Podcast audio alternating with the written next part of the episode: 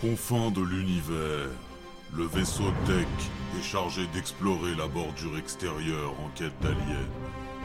Mais après plusieurs mois sans le moindre signe de vie extraterrestre, l'équipage désabusé ne sait plus comment s'occuper.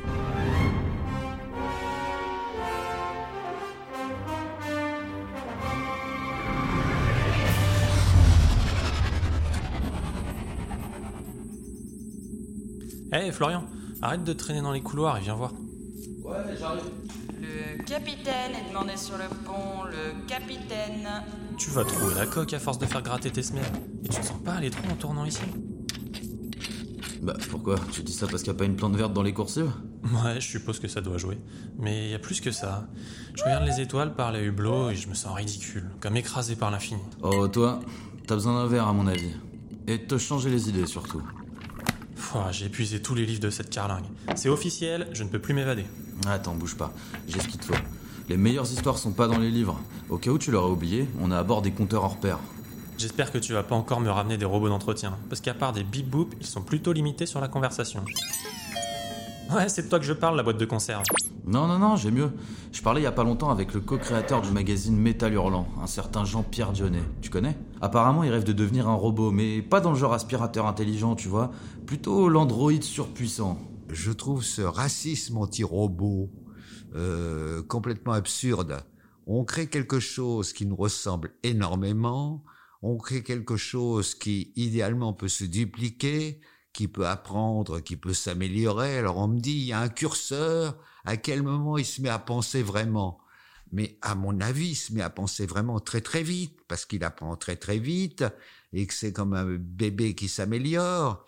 Euh, il peut même apprendre la fragilité de l'humain en faisant quelques bêtises, je veux dire quelques meurtres gratuits ou écrasement d'une foule humaine sous prétexte qu'elle empêche de passer un, un autobus de l'espace. Ils feront des erreurs certainement, mais enfin, pour moi, c'est un faux problème. Oh là, tu m'intéresses. Tu connais mon goût pour la science-fiction bien à l'ancienne. On serait peut-être pas dans l'espace sans l'Incal et les aventures de John D. Fool. c'est pas complètement faux. D'ailleurs, j'ai croisé aussi un artiste plasticien et réalisateur qui exposait dans l'aile nord. Il y avait des tubes partout, il y avait de la roche, on se serait cru sur la Lune. Il projette même un film, ça s'appelle Cosmorama, pour te préparer à l'exploration de Vega. Saisissant et à la fois angoissant.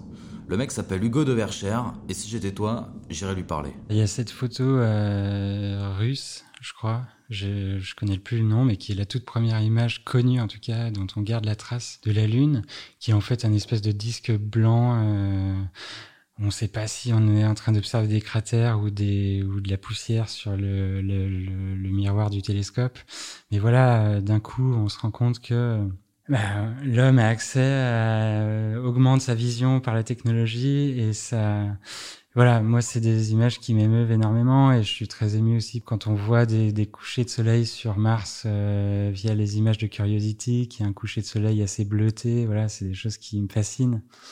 Et euh, donc c'est tout cet imaginaire en fait qui est déployé par tous ces programmes d'exploration euh, spatiale euh, qui m'intéressent beaucoup et qui pour moi sont très reliés à la fiction puisque c'est des images qui inspirent bah, tous les films de science-fiction qu'on voit aujourd'hui et voilà. Enfin un peu d'art dans ce monde de brut. On a plus que jamais besoin d'artistes pour nous aider à se projeter, c'est clair. Mais entre nous, tu penses qu'on va trouver quelque chose au bout du voyage? Presque tous nos passagers dorment comme des loirs, et comme eux, j'ai juste envie de retourner au congélo pour une stase de 300 ans. Il y a bien quelqu'un qui se pose les mêmes questions que toi. Hein. Il se pourrait qu'il cache quelques livres que t'as pas encore lus d'ailleurs. Il a écrit plus de 50 romans, je crois qu'il est assez obsédé par la question extraterrestre. Laurent Jeunefort, un véritable bâtisseur d'univers, tu le trouveras dans ces quartiers. Avant 95, la pluralité des mondes, c'était une hypothèse. Et on a basculé de l'hypothèse au fait scientifique. Et ça change tout ça change vraiment radicalement. Ah, il pourra peut-être me préparer à ce qu'on va trouver sur Chabulu. J'espère au moins que les aliens sont sympas. Je sais pas s'ils sont sympas, mais en tout cas, il y en a ici qui se préparent déjà au pire. Ils se sont baptisés la Red Team et réfléchissent ensemble au futur de la guerre. C'est à la fois flippant et en même temps fascinant. Le fait que, que des, que, que, au sein d'une espèce ou entre espèces, effectivement, il y ait du conflit, ça fait complètement partie de notre condition d'être mortel. Euh, après, est-ce que ça signifie que de manière empirique, concrète, dans, notre expérience historique à nous, ou dans la phase historique dans laquelle on est, euh, le, la guerre en tant que phénomène social est euh, indépassable, ça je suis moins sûr. Et vous voyez, je distingue plutôt le conflit et la guerre. C'est des choses un peu différentes. Ah, c'est ça qu'on entend en salle d'armement? Bon, j'ai un programme sur mesure, on dirait, je vais pas m'ennuyer. Messieurs, pardon de vous interrompre dans ce qui semble être un grand moment de réflexion. Calvin, t'es attendu sur le pont. Une nouvelle planète a été détectée. Ces dimensions Ce serait une sphère de Dyson ici Hmm. Je vais regarder ça, merci Lisa. Et Flo, on reprendra cette conversation. Je crois que tu as raison après tout.